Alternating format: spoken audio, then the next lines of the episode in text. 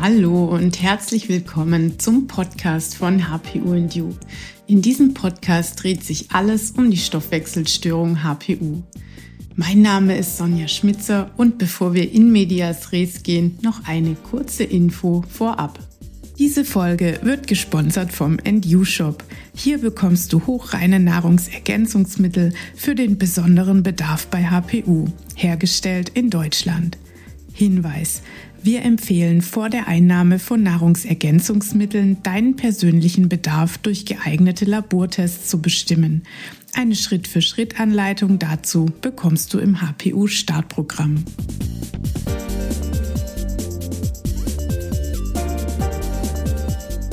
Herzlich willkommen, liebe Elisabeth, bei mir im Podcast von HPU und You. Und ich freue mich riesig, dass du heute hier bist.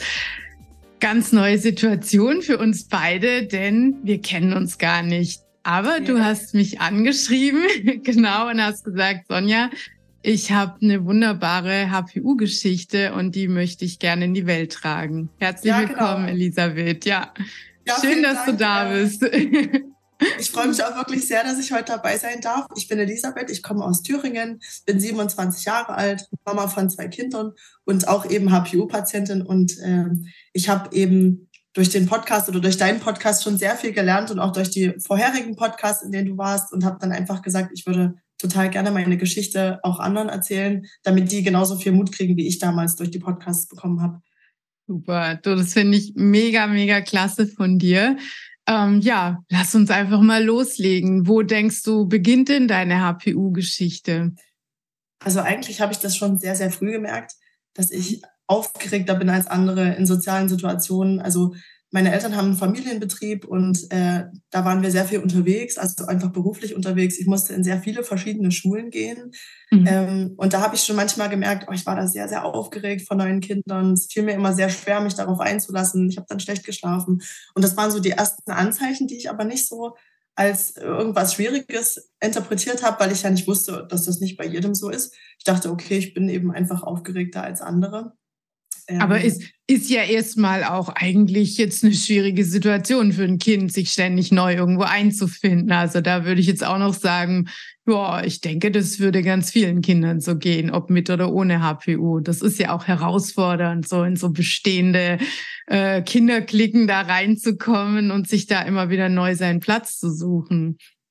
Ja, das stimmt, das stimmt schon. Und es war aber trotzdem auch eine gute Zeit, wo man sehr viel Soziales lernen kann, irgendwie als Kind und merkt, wie mhm. kann man sich gut einbringen. Aber es war eben auch immer für mich großer Stress und das habe ich schon sehr früh gemerkt. Und eigentlich so die richtigen ersten Symptome, die habe ich in meiner Ausbildung ähm, gemerkt. Ich bin Physiotherapeutin und war da in einer großen Stadt und wollte unbedingt umziehen und mal was erleben. Und ähm, der Stress war ziemlich hoch in der Ausbildung und da habe ich schon das erste Mal gemerkt, ich habe dann irgendwann Migräne mit Aura bekommen. Ich hatte immer so ein bisschen depressive Verstimmungen. Mhm. Und da habe ich schon gemerkt, oh, irgendwas stimmt nicht. Der Stress, der, der ist irgendwie für mich viel schwieriger auszuhalten als für die anderen. Also wir hatten oft so praktische Testate, wo man viel vorführen muss.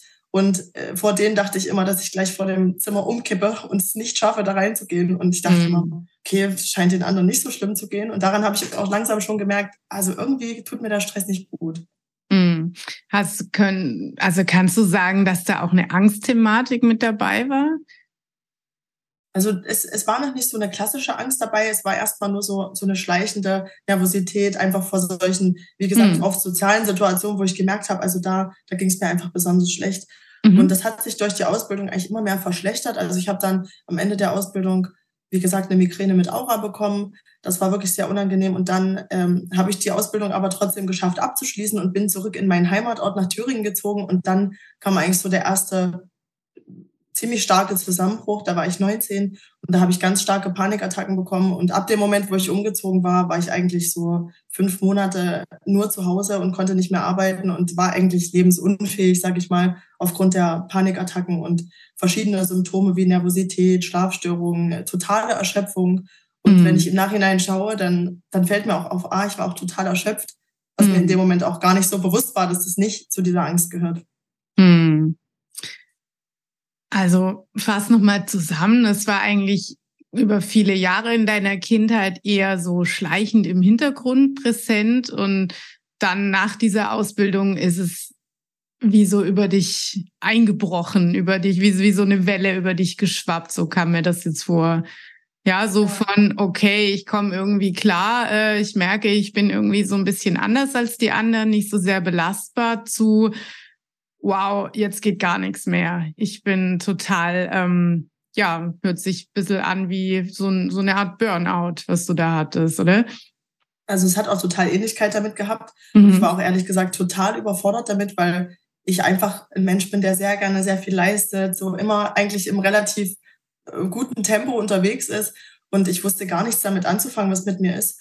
Und ähm, das, das war dann auch wirklich, also ich habe auch Psychotherapie gemacht, mhm. äh, so wie man es eben macht. Geht man hin und macht seine Stunden. Und nach anderthalb Jahren hat der Psychotherapeut gesagt, also toll, wir sind da so weit gekommen. Ich habe das Gefühl, du bist ja Flügge, du kannst dann jetzt aufhören. Und in dem Moment dachte ich, oh Gott, es geht mir gar nicht anders als am Anfang. Und da habe ich gewusst, okay, es kann nichts Körperliches sein. Und ich habe auch die ganze Zeit eigentlich in dieser Panikzeit schon gedacht, irgendwas ist mit meinem Stoffwechsel. So ein Gefühl hat sich immer eingeschlichen, aber ich war mhm. ganz oft beim Schilddrüsenarzt auch zur Kontrolle. Ich habe immer gesagt, schaut noch mal hin, irgendwas stimmt nicht mit mir. Aber weil sie es einfach nicht finden konnten, habe ich irgendwann gesagt, jetzt werde ich mich damit abfinden. Jetzt bin ich äh, Elisabeth mit einer Panik und wir freunden uns jetzt irgendwie an. Und mhm. das hat dann insofern geklappt, als dass ich einfach immer bei Stress mit Symptomen gelebt habe die nächsten Jahre, auch oft mit sehr starken. Aber ich habe einfach gesagt, das ist jetzt Teil von mir und Teil von dieser Panik und damit lebe ich jetzt einfach. Hm. Würdest du sagen, dass du einen besonders hohen Anspruch an dich selber hast? Also, dass quasi dein eigener Anspruch an dich da jetzt auch dazu beigetragen hat, dass du so ein großes Stressempfinden hattest? Das würde ich schon sagen, ja. Ich bin hm. schon ein Mensch, der sehr ähm, anspruchsvoll so an sich rangeht und an alles, was ich tue. Also ich will gute Sachen machen, ich will die ordentlich und schnell erledigen. Und mm. ähm, ich glaube schon, dass sowas natürlich, wenn man jetzt im Nachhinein draufschaut, auch die Thematik oder die HPU einfach total verschlechtert, dass man im, im eigenen Kopf auch den Stress produziert, der dann die HPU total anfeuert. Mm. Also würde ich schon sagen, ich bin da sehr gut drin, mich selber bis zum Ende eigentlich so zu bringen und mm. das eher noch zu befeuern, ja.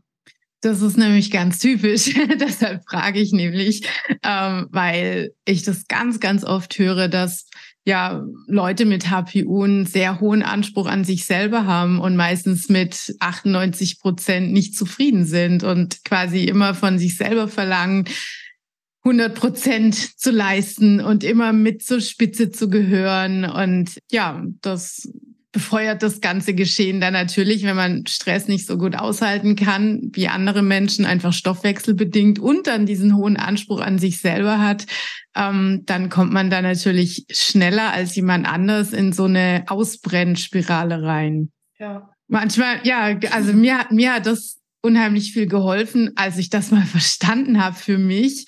Ähm, ich war auch so ein Typ, der immer ja mit an der Spitze dabei sein wollte und ja ähm, und das aber auch nie richtig genossen hat. Ah ja gut, äh, Einser-Abschluss, so was machen wir jetzt, ja? ähm, das mhm. ist einfach ähm, ja, das war irgendwie normal immer Höchstleistung zu bringen und immer ähm, sehr, sehr viel von sich abzuverlangen. Und mir hat das im Nachhinein oder auf der ganzen HPU-Reise eigentlich gut getan, mir das mal vor Augen zu führen und zu verinnerlichen und mir auch mal zuzugestehen, eben nicht immer 100 Prozent zu geben, sondern vielleicht mhm. auch einfach mal mit 80 durchs Leben zu gehen. Das muss man eine Weile üben, wenn man sich immer so sehr viel abverlangt hat. Aber in vielen Bereichen ähm, läuft es dann einfach sehr, sehr viel entspannter. Das stimmt. Was ich äh, auch wirklich gemerkt habe, ist, für mich ist das auch so ein bisschen selber eine, eine Rechtfertigung. Das klingt jetzt vielleicht blöd, aber es ist eine Rechtfertigung, mir auch zu sagen, hey, du hast das und du darfst dir Ruhe gönnen. Mhm. Weil ich auch das Gefühl habe, ich, ich habe es mir nie auch gegönnt, Ruhe. Ich habe gesagt, jetzt geht's weiter und jetzt das schaffen alle anderen auch um mich rum. Die mhm. haben alle das super geschafft und ich hatte das Gefühl, ich gar nicht. Und dann habe ich irgendwann zu mir gesagt, jetzt wo ich die HPU kenne, ich gönne mir das jetzt. Ich mhm. nehme die Ruhe, weil ich weiß, dass es für mich total gut ist und dass ich dann leistungsfähig sein kann, wenn ich mir das auch gebe. Ja, ja, das ist ja. schön, dass du das sagst. Ja, ich glaube, das ist eine sehr wichtige Erkenntnis. Was ja mir im Nachhinein auch noch mal so klar wurde, ähm, man fragt sich ja irgendwann mal, warum mache ich das eigentlich? Warum verlange ich denn immer so viel von mir? Mhm. Und ich glaube, also ich kann natürlich nicht für alle sprechen, aber für mich trifft es auf jeden Fall zu oder traf zu, dass ich mit diesem Perfektionismus auch einfach ein Stück weit ähm, Unsicherheit überspielen konnte. Ich hatte ja immer das Problem, funktioniert mein Körper in gewissen Situationen, ja, zum Beispiel Prüfungen. Ähm, ich weiß noch, vor der Diplomprüfung in der Uni, da war ich zwei Stunden vorher da und saß anderthalb Stunden auf der Toilette mit Durchfall und dachte, okay. ich komme nie von dieser, dieser Toilette runter. Oh. Und ähm, ich musste quasi fachlich immer am, an der Spitze sein, ja, weil hätte ich mir das auch noch zugestanden, ja, dann wäre ich vor Stress wahrscheinlich irgendwie tot umgefallen. Also ich musste für mich immer wissen, ey, fachlich alles easy, das kriegst du locker ja. hin. Nur dein Körper muss jetzt noch irgendwie mitmachen. Das war immer so die ganz große Herausforderung. Und ja, ja ähm, im Nachhinein kann man da wirklich trefflich lachen über sehr viele Situationen, ja. aber in der Situation war es natürlich Stress pur und ganz, ganz furchtbar. Aber doch aber toll, ja. dass du dann so gut abgeschlossen hast. Also unter so einem Stress ist das trotzdem toll. Da staune ich auch immer und denke, wir können auch trotzdem dankbar sein, wir HPUler, und sagen, ey, wir sind trotzdem Menschen, die unheimlich viel leisten, trotz der ja. Symptome, mit den Symptomen, solche Sachen zu verbringen, Abschlüsse zu machen, zu arbeiten, eine Familie zu gründen, ist unheimlich mutig. Und da bin ich auch so, sage ich mal, stolz und sage, wir haben, wir haben da viel erreicht und das darf man sich im Nachhinein ruhig auch sagen. Ich habe das trotz der HPU geschafft. Und das, das stimmt. Ja, ja, das stimmt. Das hast du schön gesagt. Man darf sich einfach auch mal auf die Schulter klopfen und sagen, manchmal denke ich, wow, überleg mal, was wir alles hätten schaffen können, wenn diese scheiß HPU nicht da wäre, ja. wenn wir mit der HPU schon so viel geschafft haben. Also ja, das stimmt. Trotzdem hätte ich viele Dinge in meinem Leben gerne mehr genossen. Ich habe immer so das Gefühl, klar, ich habe viel geschafft und von außen betrachtet viel erreicht, aber es hätte alles viel leichter sein können. Ja, es hätte genussvoller sein können. Ähm, mhm ich bin ja auch mal mit meinen ganzen Panikattacken bin ich zweimal nach Australien geflogen. Ja, ich bin da angekommen, aber frag nicht wie. Ja. frag mich nicht wie. Ja, das ist schon krass. Ja, ja das stimmt. Also das denke ich auch, aber aber es hilft natürlich auch nicht, wenn man im Nachhinein sagt, ich, ich hätte so gern auch keine Symptome gehabt, das wäre alles leichter gewesen. Das, das kann man jetzt nicht mehr ändern. Und ich denke ja. trotzdem oft, ich bin so dankbar, dass, dass ich eine, sage ich mal, Stoffwechselstörung habe, die behandelbar ist. Mhm. Wenn ich so meine Patienten sehe, sage ich oft, es gibt auch viel, wo man rein offiziell auch noch gar nichts machen kann. Und mhm. ich bin mhm. froh, dass, dass bei uns einfach die Chance, dass eine Heilung kommt oder dass man zumindest so weit kommt, dass es einem gut geht, sehr hoch ist. Und das ja. finde ich total schön. Also ja. das trägt mich auch oft. Ja, auf jeden Fall, ja. ja. Ähm, trotz dass ja so wenig Forschung betrieben wird und offiziell das Ganze ja nicht anerkannt ist. Aber da wollen wir ja hin. Ich hoffe, das schaffen ja. wir irgendwann noch, solange ich lebe. Das wäre so ähm, aber, schön. Aber lass mal zurückgehen zu deiner Geschichte. Ähm, mhm. Ja, dass wir waren jetzt gerade an dem Punkt, wo es dir ja eigentlich überhaupt nicht gut ging. Also, oder mhm. ja, du hast dich quasi damit abgefunden, ähm, ständig Panikattacken und, und Ängste zu haben. Und klar, hat es ja auch eigentlich keine großartig andere Wahl zu dem ja. Zeitpunkt. Und dann, wie, wie ging es dann weiter bei dir? Also ich habe irgendwann nach fünf Monaten zu Hause dann gesagt, mir geht es zwar nicht besser, aber das kann nicht die Lösung sein, weiter zu warten. Also habe ich tatsächlich einfach angefangen zu arbeiten mit den Panikattacken. Ich habe Therapien gemacht. Zwischendurch bin ich ab und an raus und habe gesagt, ich hole mal was, um kurz die Panikattacken wieder auszuhalten. Und dann mhm. bin ich wieder rein und ich habe mir einfach gesagt, jetzt gehe ich erstmal da durch und ich gucke mal, wo ich da ankomme. Und glücklicherweise ging es mir dann auch langsam besser. Im Nachhinein gehe ich eigentlich davon aus, dass ich auch eine ordentliche Nebennierenschwäche hatte und wirklich wahrscheinlich äh, die Gesundheitssituation wirklich auch sehr schlecht war. Aber ähm, es ging dann langsam in so einen Bereich, dass ich gesagt habe, ich kann arbeiten, ich halte das aus, ich traue mich auch mal wieder was Neues anzufangen. Wir sind zu der Zeit dann eben in den, nochmal in den Familienbetrieb gegangen mit meinem Mann zusammen nach der Ausbildung. Und wir haben halt gesagt, wir lassen uns jetzt auf das Abenteuer ein. Ähm, und dann ging es eigentlich zwei, drei Jahre immer so bergauf und bergab, je nach Stress. Es ging mir mal sehr, sehr schlecht. Es ging mir aber auch mal relativ okay. Und deshalb bin ich davon ausgegangen, das ist eine normale Sache. Und ähm, 2021, da ähm, war eigentlich ein, ein Riesenstress. Wir mussten die Wohnung wechseln. Ich habe mein zweites Kind bekommen. Ähm, und kurz vor der Geburt sind wir in die neue Wohnung gezogen und dann kamen sehr, sehr viele Stressoren und ich habe schon während der Zeit eigentlich gemerkt, oh nein, jetzt ging es mir vorher sehr gut.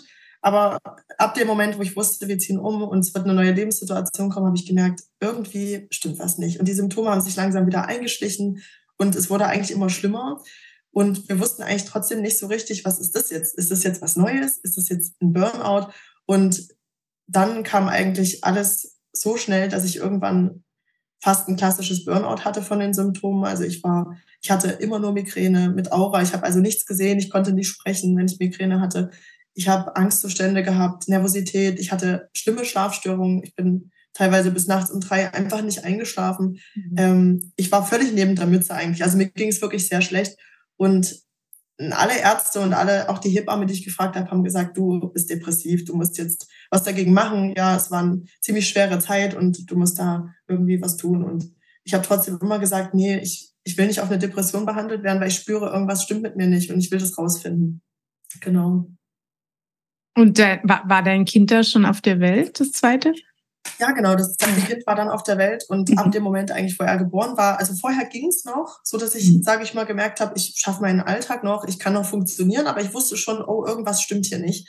Mhm. Und als er dann geboren war, da war eigentlich absolut Schluss. Ab dem Moment ging es nur noch bergab. Mhm. Und ähm, es war wirklich so, ein Jahr lang war ich fast nicht lebensfähig. Also ich war so erschöpft, dass ich 100 Meter gehen konnte und danach war einfach Schluss. Es ging einfach nicht mehr. Mhm. Und ähm, das war also ein total unhaltbarer Zustand und trotzdem haben die Ärzte teilweise nur zu mir gesagt, also sie sind bestimmt nur dehydriert. Trinken Sie einfach mal was, dann wird's gut. Mhm. Und ab dem Moment, wo der Arzt das gesagt hat, wusste ich, okay, ich muss jetzt selber Verantwortung übernehmen. Es wird mir kein Arzt helfen können. Mhm. Und dann habe ich eben angefangen, nach einer Lösung zu suchen und die Zeit, wie, die ich in der Elternzeit hatte, zu nutzen dafür. Wie, wie hast du die Zeit denn geschafft mit zwei kleinen Kindern? Hattest du da irgendeine Unterstützung? Oder also ich kann mir das gar nicht vorstellen, wenn du nur noch paar Meter laufen kannst, dann kannst du dich wahrscheinlich gerade so um dich selber kümmern, aber ja nicht um einen Säugling und, und noch ein anderes Kleinkind. Ja, ich sag mal, ich habe es geschafft, indem ich einfach durchgehalten habe.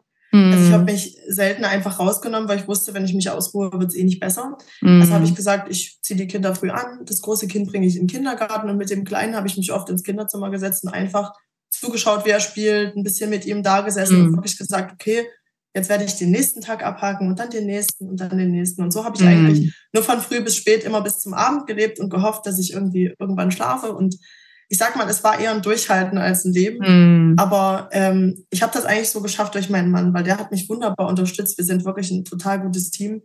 Und es war auch bis auf er und meine Schwester kaum jemand da, der das irgendwie wollte. Also ich glaube, es hat die Leute auch abgeschreckt, dass keiner so richtig wusste, was los ist und ich es auch selber mhm. nicht wusste. Und deswegen habe ich mir einfach gesagt, ich lebe das bis zum Abend, ich versuche irgendwie durchzukommen und ich klemme mich dahinter rauszufinden, was mein Problem ist. Und ich habe mir vorgenommen, dass ich das rausfinden werde. Hm. Wow. Äh, unglaublich. Ich glaube, ja, das ist manchmal so eine Kraft, die Mütter entwickeln, ähm, mhm. wenn es eben nicht mehr nur noch um einen selber geht, sondern dann auch noch Kinder im Spiel sind und man weiß, ich muss mich kümmern. Ja, es gibt mhm. einfach gar keine andere Wahl. Ja. Wow. Oh, ich krieg gerade richtig Gänsehaut. das war auch echt, also das war auch echt keine schöne Zeit, aber auch da ja. haben wir einfach abends, habe ich oft geweint. Ich habe dann abends oft locker gelassen, aber am Tag habe ich einfach gesagt, hey, das, also ich lasse mich nicht hängen. Mhm. So weit wird es nicht kommen, sondern ich werde irgendwann eine Lösung finden und bis dahin werde ich das durchhalten. Genau. Mhm. Ja, und dann habe ich einfach angefangen, nach Podcasts über Erschöpfung zu suchen. Also das Erste, was ich gemacht habe, ist zu sagen, ich lese jetzt alles, was es gibt, ich höre mir alles an über Erschöpfung und ich werde irgendeine Idee finden, was ich machen kann. Und dann habe ich damals einen Podcast gehört ähm, von einer Ärztin, die eben ein Buch über Erschöpfung geschrieben hat. Und dann habe ich mir das bestellt und über Audible gehört und dann ähm, habe ich eben rausgefunden, dass ich wahrscheinlich eine Nebennierenschwäche habe mhm. und habe gewusst, okay, erster Ansatzpunkt, ich kann irgendwas machen und habe trotzdem eigentlich keine Idee gehabt, wen spreche ich denn darauf an? Also wer, wer außer diese Frau weiß eigentlich was über diese Nebennierenschwäche? Und ähm, ich war bei der Osteopathin, ich war bei verschiedenen Ärzten. Eigentlich hat keiner so richtig was gewusst. Aber irgendwann ähm, hat die Osteopathin gesagt, gehen Sie doch mal zu einer Heilpraktikerin. Suchen Sie sich doch mal eine, die sich mit dem Thema Hormone auskennt und schauen Sie mal, was die für Sie machen kann. Und es ging mir zu dem Zeitpunkt schon ein Jahr richtig schlecht. Und bevor ich den Termin bei der Heilpraktikerin hatte, die auf Hormone und so Frauengesundheit spezialisiert war, ähm, habe ich einfach, war ich so verzweifelt, dass ich gesagt habe, okay, ich muss mich irgendwie beschäftigen. Ich schaue mir jetzt einfach mal an, was die Frau sonst noch therapiert. Und dann habe ich in der Liste die HPU gesehen. Und dann dachte ich, HPU, ah, ich habe ja eigentlich eine medizinische Ausbildung, ich noch nie gehört. Na gut, komm, ich habe nichts Besseres vor und mir geht's echt so schlecht. Ich werde mir jetzt einfach mal, mal was anhören und dann habe ich, sage ich mal, die Zeit ein bisschen totgeschlagen. Und dann habe ich von dir das erste Mal den Podcast gehört. Und in dem Moment ist es mir wie Schuppen von den Augen gefallen. Ich dachte, Sonja beschreibt mich, das bin ich, genau das ist meine Geschichte. Und es war so, es war so schön für mich. Und am nächsten Tag bin ich zur Heilpraktikerin und habe gesagt, brauchen Sie gar nicht mehr auf Nebennierenschwäche testen. Ich bin HPUler. Ich weiß das. das, das, bin ich. das müssen wir jetzt angehen. Ja. Stell mir keine Fragen. Ich, ich will nur das. Ich sag dir, was los ist. Ja, ja, genau. So war das. Und deswegen war also der, diese Podcast-Folge, wo du eben wirklich eingeladen warst, für mich total schön und so. Ich war so glücklich, weil ich wusste, dass das hat wirklich was gemacht und dass ich auch in der Podcast-Folge schon total viel gelernt habe über die HPU und schon ein paar Sachen wusste, auf die ich dann später in der Therapie auch geachtet habe. Genau. Wow. das, das freut, freut, mich wirklich wahnsinnig, ja. echt, ja. ja. Das ist so das schön, einfach was Positives bewirken zu können, ja. Mhm. Weißt du, weil wenn man einen Podcast aufnimmt, wenn ich da so alleine vor meinem Mikrofon sitze, ich weiß ja nie, wer hört ja. das. Was macht das mit den Menschen? Und dann so eine Rückmeldung zu bekommen, ist einfach echt nur wunder wunderschön. Vielen Dank dafür. Ja, ich bin da auch echt, ich bin auch super dankbar, wirklich, dass du das machst. Und ich glaube, das ist auch für viele, die eben genau HPU haben und gar nicht wissen, wohin, äh, total die Stütze. Also für mich war es definitiv eine Stütze, die mich lang getragen hat, auch in der Zeit, wo man eben behandelt wird und sich gar nichts tut. Da mhm. habe ich immer und immer wieder einfach gesagt, hör dir eine Folge an, dann, mhm. dann hörst du, es wird gut und du hast mhm. auch die mhm. Chancen. Ja, das war total schön. Ja. Super. Ja, und dann, dann nimm uns mal noch weiter mit. Wie ging es dann weiter? Dann hat die Heilpraktikerin gesagt, okay, cool, du hast HPU, kriegen wir wieder hin. Also sie hat tatsächlich, das war auch nochmal, deswegen sage ich, man muss auch ein bisschen Bescheid wissen, habe ich das Gefühl, äh, tatsächlich einen KPU-Test gemacht, der negativ mhm. war. Und als mhm. ich das Testerlebnis, äh, Ergebnis bekommen habe, bin ich erstmal heulend zusammengebrochen, weil ich dachte, das kann jetzt nicht sein, irgendwas stimmt hier nicht. Und dann habe ich eben auch darauf bestanden, zu sagen, ich möchte jetzt einen klassischen HPU-Test machen. Mhm. Ich weiß, dass es wichtig ist, darauf zu bestehen. Und dann war der zum Glück auch positiv. Mhm. Und das war ab dem Moment eigentlich meine Stütze, zu sagen, ich habe jetzt diesen Test und ich schaue mir den immer an, wenn ich merke, es wird nicht, aber ich sehe, mhm. es ist definitiv schwarz auf weiß. Mhm. Und ähm, wir haben dann einfach angefangen mit einem klassischen Befund, wo alles abgefragt wurde. Und sie hat mhm. auch die Nebennierenschwäche erkannt, die dann trotzdem da war. Und ähm, es hat dann mindestens sechs Monate gedauert, bis ich wirklich gemerkt habe, jetzt verändert sich was Großes. Also so nach vier mhm. Monaten habe ich gedacht, okay, irgendwas ist anders, aber ich kann es nicht beschreiben. Mhm. Und nach sechs Monaten habe ich gemerkt, ah, jetzt ist wirklich irgendeine Besserung da, die Erschöpfung ging zurück. Und das war wirklich so schön, dass ich dann gemerkt habe, ich bin wieder ein bisschen lebensfähig. Mhm. Und trotzdem hat es super ja. lang gedauert, bis, bis die Erschöpfung so wirklich weg war. Also ja. genau, das war schon ein langer Weg. Das ist aber eigentlich ganz klassisch. Und viele probieren sowas halt mal vier, sechs Wochen aus und sagen dann, äh, sehr Quatsch, hilft ja gar nichts. Ja, und ich glaube, ganz wichtig ist halt zu wissen und möchte ich an der Stelle auch nochmal ganz, ganz deutlich betonen, es braucht einfach wirklich nachweislich vier bis sechs Monate, bis der Körper bei einer HPU messbar weniger von dem falsch gebauten Hemm ausscheidet. Und das ist ja das, was uns so viele Probleme macht. Also ist es einfach unglaublich wichtig, sich quasi über diese Zeit zu bringen, auch von der Motivation her. Ähm. Denn da tut sich oft noch nicht sehr viel. Und was sich tut, das passiert halt meistens so schleichend. Ja, dass wenn man dann zurückblickt, dann denkt man, hm, stimmt, also vor sechs Monaten ging es mir eigentlich wirklich deutlich schlechter. Aber im Prozess so merkt man es oft gar nicht. So wirklich. Also es ist ja nicht so, dass man eines Morgens aufwacht und dann ist alles weg leider nicht. Ja. Aber das ist okay. Also äh, mir hat es wirklich geholfen und das kann ich nur als Tipp weitergeben, äh, sich Literatur zu besorgen, sich wirklich einzulesen, damit man auch, wenn man mal ärztliche Hilfe braucht, wirklich sagen kann, hey, ich kenne mich da aus, ich habe mhm. da ein bisschen Literatur, um ähm, ja selber sicherer zu sein mit seiner Erkrankung oder ich sag mal mit der Stoffwechselstörung. Das mhm. ist es ja mhm. eher. Und dass man eben auch anderen das besser erklären kann. Und was ich eben in der Zeit eigentlich wirklich so gemerkt habe und was ich auch weitergeben will, ist, dass ich allen nur sagen kann, beißt euch wirklich fest. Lasst nicht locker, wenn ihr das Gefühl habt, es ist irgendwas Körperliches und ich will es klären, dann hat es mir am meisten geholfen, nicht aufzugeben und sich auch nicht erzählen zu lassen, dass es was anderes ist. Und das mhm. ist auch der Grund, warum ich so gerne von mir erzählen wollte, dass ich allen sage, es lohnt sich auch wirklich dran zu bleiben. Und dass das Körpergefühl einem schon meistens den richtigen Wink gibt, wo man hin muss. Mhm. Ja. Ja, das ist ganz wichtig. Oft ist es halt so, wenn man von allen Seiten hört, da ist nichts, das bilden sie sich ein, das ist psychisch bedingt. Ich habe das mhm. ja auch viele Jahre lang geglaubt, obwohl ich es eigentlich immer in mir drin gespürt habe. Das ist nicht psychisch bedingt. Da war zuerst was, was im Stoffwechsel nicht richtig gelaufen ist und dann hat die Psyche nachgezogen. Klar, die reagiert ja irgendwann. Wenn du ständig nichts mehr siehst oder ähm, nicht sprechen kannst, dann, dann klar kriegst du irgendwann Angst. Das ist ja logisch. Also, aber ja. die anderen haben das immer so dargestellt, dass die Angst zuerst da war und die anderen Dinge quasi Folgen der Angst seien. Aber das war halt eigentlich nie so. Ich glaube, es ist halt auch gerade in dem Gesundheitssystem grundsätzlich so, dass man aufpassen muss, dass man nicht zu schnell mit einem Medikament und einer, mhm. sage ich mal, ziemlich leichten Erklärung abgespeist wird, weil die Zeit oft gar nicht da ist, wirklich nachzuschauen. Also ja. Wenn man wirklich bei jemandem ist, der sich damit näher beschäftigt, dann merkt man, so eine Behandlung ist sehr viel mehr als acht Minuten im Arztzimmer, sondern es ist wirklich mit dem anderen ins ja. Gespräch kommen und auch zwischen den Zeilen hören. Und ich glaube, das passiert halt oft nicht. Und deswegen übersieht man solche Sachen und kriegt mhm. dann Psychopharmaka oder so, ja. weil eben keiner Zeit hat oder Lust oder es vielleicht auch einfach nicht kennt.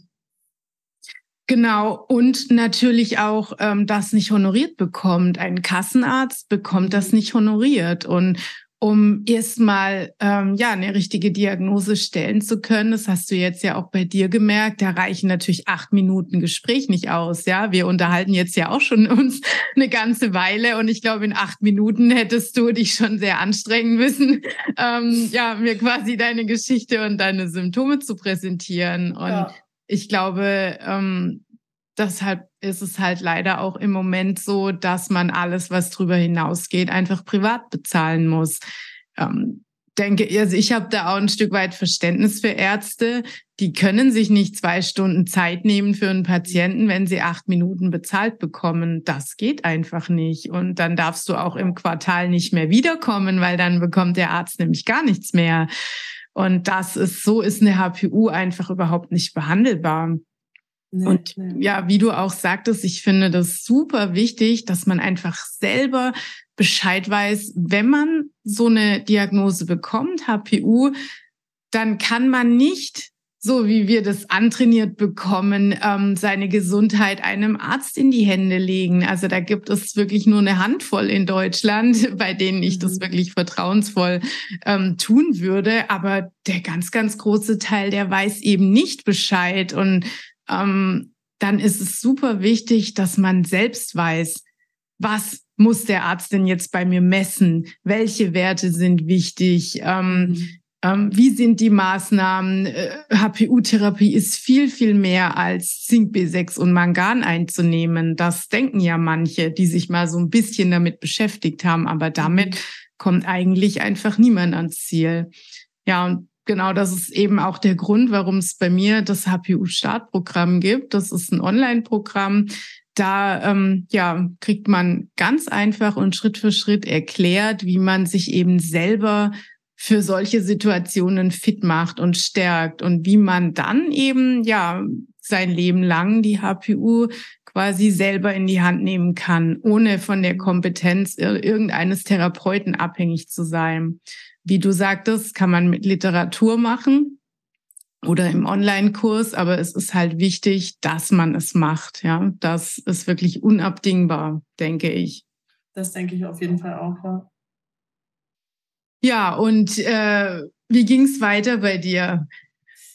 Also ich habe dann einfach gemerkt, entdeckt wurde die HPU ähm, im Frühjahr 22, also so im Februar 22. Mhm. Und ähm, seitdem bin ich auch in Therapie und ich muss sagen, dass es heute ähm, wirklich deutlich, deutlich besser ist, dass ich wirklich ein anderes Leben führe, dass ich erstmal überhaupt nicht mehr erschöpft bin, mhm. ähm, dass ich wirklich äh, keine Symptome mehr habe, beziehungsweise dass ähm, das, was ich typischerweise immer sehr stressig fand und was Symptome ausgelöst hat, heute irgendwie viel besser für mich zu verarbeiten ist. Mhm. Ähm, ich merke trotzdem natürlich, wenn ich mich übernehme, dass auch wieder Symptome zurückkommen, aber ich sehe das eher positiv und sage, mein Körper, der zeigt mir, hey, denk dran, verfall nicht in alte Muster. Also das, was, was ich jetzt lerne, ist auch einfach zu sagen, verfall nicht immer ins Alte, treib dich nicht zu sehr an, sondern mhm. nimm Rücksicht auf dich, geh mit der HPU irgendwie durchs Leben und siehst als positiv, dass du es gefunden hast und damit umgehen darfst. Und ähm, deswegen würde ich sagen, ich bin nicht komplett frei von irgendwelchen Symptomen, aber ich bin so glücklich und so, ich bin einfach trotzdem ein neuer Mensch. Weil allein das mhm. zu wissen und, und diese ganzen Symptome los zu sein und damit arbeiten zu können, das, das ist einfach total schön und das ist ein neues mhm. Lebensgefühl, auf jeden Fall. Ja, ich glaube, du bist vor allem eben raus aus der Hilflosigkeit, ja. Du hast jetzt Schrauben in die Hand bekommen, so an denen du drehen und justieren kannst und das ist durchaus manchmal auch sinnvoll und wichtig, mal zu gucken, wie weit kann ich denn welche Schraube drehen oder ausreißen, ja. ja. Das, das, da muss man sich so ein bisschen reinfinden. Ähm, aber ja, genau, was du halt hast, ist ein Werkzeug, mit dem du dir jetzt selbst helfen kannst und einfach, mhm. du hast eine Erklärung und ja, ein, ein, eine, finde ich, wunderbare Maßnahme. Ähm, und es liegt jetzt ja in deiner Hand, ja, in, ja. inwieweit du jetzt hier justieren möchtest, inwieweit du ja sagst, ich nehme das und das in Kauf ähm, oder ich weiß, wenn ich mich so und so verhalte, dann geht's mir möglicherweise mal wieder ein bisschen schlechter. Aber du hast es selber in der Hand und das finde ich mhm. ganz, ganz wunderbar. Ja, ich finde auch damit ein bisschen zu experimentieren macht direkt Spaß, weil im Gegensatz zu sonst ähm, wo man eigentlich nicht zurückführen konnte, was einem irgendwie das Leben schwerer macht und was nicht in der Zeit, wo man nicht behandelt war, macht es jetzt eigentlich Spaß, weil ich weiß, es gibt eine Ursache und eine Wirkung. Ich kann das irgendwie sehen, ich kann es erleben und es ist eigentlich schön, das direkt ein bisschen zu provozieren und zu sehen, hey, ich habe es aber wirklich in der Hand, wie du es gesagt hast. Also mhm. ich darf jetzt entscheiden und ich darf mich auch mal übernehmen und dann sehe ich, okay, es stimmt, es geht mir dann schlechter, aber ich, ich sehe immer wirklich die Ursache und die Wirkung und das war früher nie so und das ist für mich eigentlich total schön, zu sagen, es ist nicht immer perfekt, aber ich kann es jetzt total nachvollziehen und das macht es total händelbar für mich. Mm. Ja. Kann, kannst du vielleicht für die Zuhörer noch sagen, ähm, du hast ja mutmaßlich von der Heilpraktikerin eine Mikronährstofftherapie zusammengestellt bekommen. Mhm. Ähm, hast du denn sonst noch was in deinem Leben verändert, außer den Mikronährstoffen? Ja, ich äh, habe jetzt zum Beispiel nicht unbedingt Milch und Gluten weggelassen, wie mhm. man so typischerweise sagen würde. Ich habe das einzeln mal ausprobiert in der Zeit, wo es mir sehr schlecht ging, ähm, jetzt zuletzt eigentlich, und habe keine Veränderung gemerkt. Deswegen habe ich das vorerst auch gelassen. Mhm. Ähm, aber was ich gemacht habe, ist wirklich ähm, einen ganz großen innerlichen Wandel eigentlich vor allem. Also zu sagen, ich gönne mir die Pausen, auch mir eine Pause zu nehmen. Ich mhm. arbeite viel weniger Stunden, ähm, um wirklich zu sagen, ich habe eine Mittagspause also wo ich auch mal mich hinlegen kann und wo ich auch wirklich Kraft schöpfe, bevor die Kinder da sind. Und das, das sehe ich als sehr, sehr schön. Und was ich auch gemacht habe, ist mich wirklich auch von schlechten Kontakten zu lösen. Also ich merke auch der soziale Stress, das ist bei mir auch ein großer Faktor gewesen. Ähm, und da habe ich wirklich viel geschaut, dass ich nur noch mit Menschen zusammen bin, die mir gut tun und dass ich auch nicht mehr einfach Verabredungen annehme, auch wenn ich es gar nicht möchte. Also sowas mhm. typisches wie ich sage einfach immer ja, obwohl ich nein meine. Mhm. Das mache ich jetzt nicht mehr. Und das ist für mich eigentlich eine, eine Riesenerrungenschaft, dass ich das kann und dass ich mich damit mhm. nicht total schlecht fühle. Mhm. Ähm, genau. Und das, das ist eigentlich für mich die größte Errungenschaft, dass ich mir sehr viel gönne und auch sehr viel Ruhe und Zeit für mich. Und das habe ich vorher nicht gemacht. Und das ist total schön. Sehr, ja, total spannend, dass du das jetzt so erzählst, weil ich das ganz oft höre in meinen Kursen und Beratungen, mhm. dass Abgrenzung bei unbehandelten HPU-Lern ein Riesenthema ist. Also ja. viele schaffen es nicht, ähm, nach ihren eigenen Bedürfnissen zu gucken. Ich glaube, vielleicht steckt dahinter auch, dass man häufig denkt, man macht ja sowieso immer Umstände. Oder die anderen müssen ja sowieso oft Rücksicht auf einen nehmen, weil es einem wieder hier und da und dort nicht gut geht oder man dies und das und jenes nicht verträgt oder zu müde für den Ausflug ist oder was auch immer. Und ähm, da fällt Abgrenzung oft einfach schwer. Und das gelingt vielen, wie du es jetzt auch beschreibst, oft erst, wenn die körperliche Stärke wieder so ein bisschen zurückgekommen ist. Ja. Das finde ich ja sehr spannend, dass du genau das erzählst, was ich eben auch ganz häufig beobachte. Und ähm, da freue ich mich wirklich für dich. Das ist gut. Das Danke. fühlt sich, glaube ich, auch richtig gut an, ja, dass man einfach sagt, ähm, ich möchte niemand vor den Kopf stoßen, aber ich habe ganz klare Grenzen, wie weit man mit mir gehen kann oder wohin ich mitgehe und wohin nicht. Und ich berücksichtige eben dabei, einfach auch meine Bedürfnisse. Wie geht's mir heute? Habe ich Lust auf Gesellschaft oder möchte ich einfach vielleicht lieber für mich sein?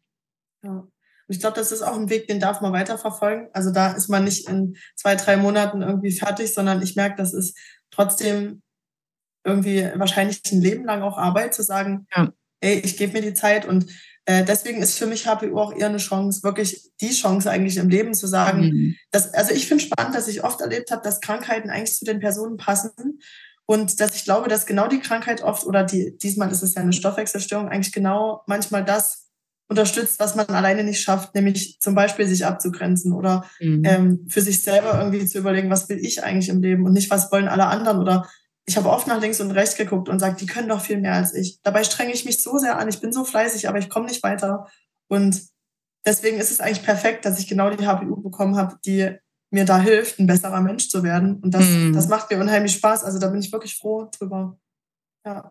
Sehr schön. Elisabeth, das ist wirklich, ich habe ständig Gänsehaut, während ich mit dir spreche. Das ist so, so äh, wunder wunderschön. Einfach, dass du ja aus dieser augenscheinlich nicht so erfreulichen Sache so viel Positives für dich rausziehen kannst. Das ist wirklich ja. toll. Sehr schön. Und damit machst du auch vielen anderen Betroffenen sehr viel Mut. Das habe ich heute gehofft. Ja. dass ich wirklich sage, ich, ich, genau das, was ich erlebt habe, wünsche ich anderen, dass man das hört und sagt, cool, ich kann das auch schaffen. Hm. Egal, ob es jetzt blöd ist oder nicht. Offensichtlich schaffen das Leute und die haben genauso vorher gedacht, es wird nichts. Also das, das hoffe ich sehr, dass das jemand hört und einfach ein kleines bisschen Mut bekommt dadurch. Ja. Also.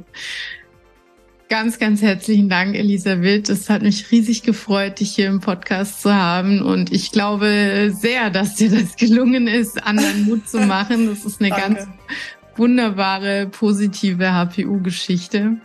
Dankeschön. Ja, bleibt mir jetzt nur, dir für deinen weiteren Weg noch alles, alles Gute zu wünschen. Und Danke. ganz herzlichen Dank, dass du hier deine Geschichte mit uns geteilt hast. Ja, vielen Dank.